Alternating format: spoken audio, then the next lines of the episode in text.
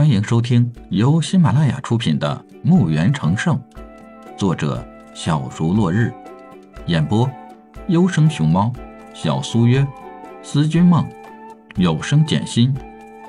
欢迎订阅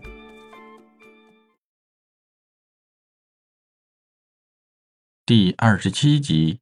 李海说道：“教你们嘛也可以，等咱家安顿好了。”我再看看你们各自适合练什么武技，再给你们打造一些武器。弟弟妹妹听到李海的话，高兴的又蹦又跳的欢呼着，让这个家重新又有了久违的欢乐。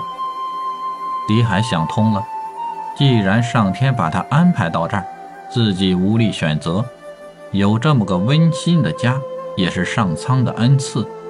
双膝跪在地面上，给二老磕头。征求二老的意见。孩儿自从离开父母，就失去了记忆，一直由养父带养。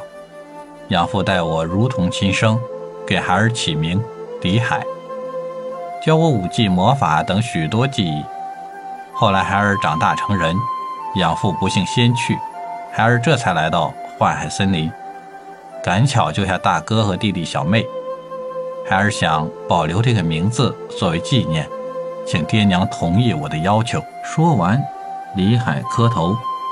宇文天木和木兰两口子互相看看，觉得三子很是仁义，就道：“以后叫你宇文李海，你看行不？”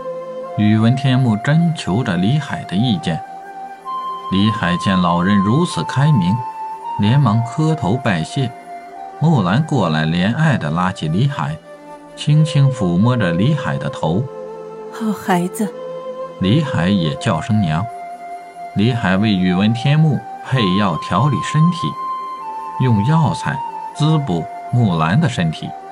两个老人多年来生活不太好，接二连三的丢失两个儿子，就更加伤心了。加上宇文英不断的打压。身体一年比一年差，就满身的病了。马车一直进入幻海森林里才停下。由于李海要给父母治疗身体，就放下自己修炼的事儿，放出所有骷髅护卫和殿位骑士，保护着马车的安全。在这幻海森林里，魔兽可是随时出没。只有这样才能保证一家人的安全。放出两只古兽去捕猎，带回一些魔兽给家里食用。接下来就是几个兄弟和小妹的事儿了。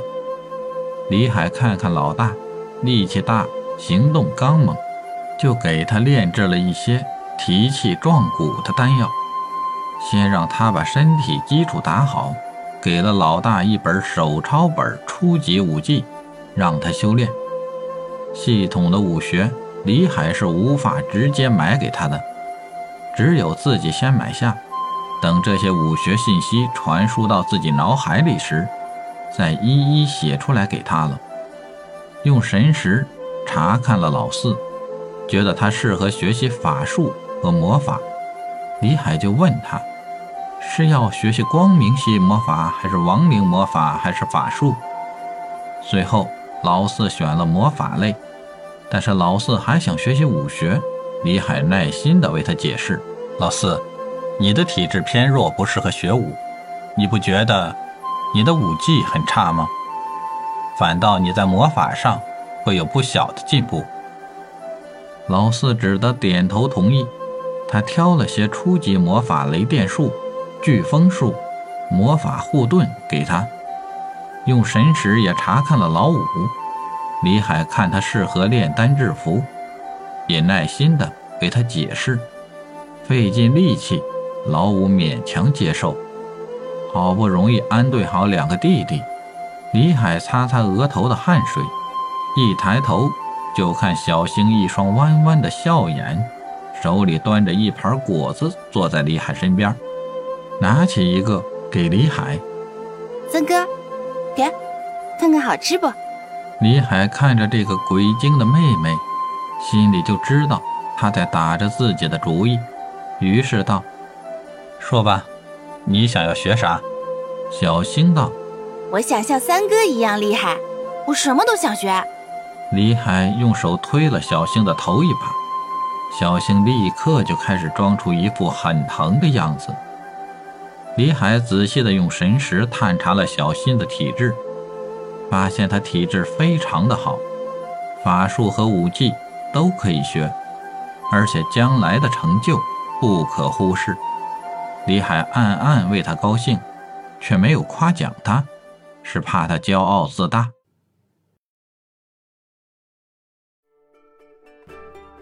本集已播讲完毕，请订阅专辑，下集更精彩。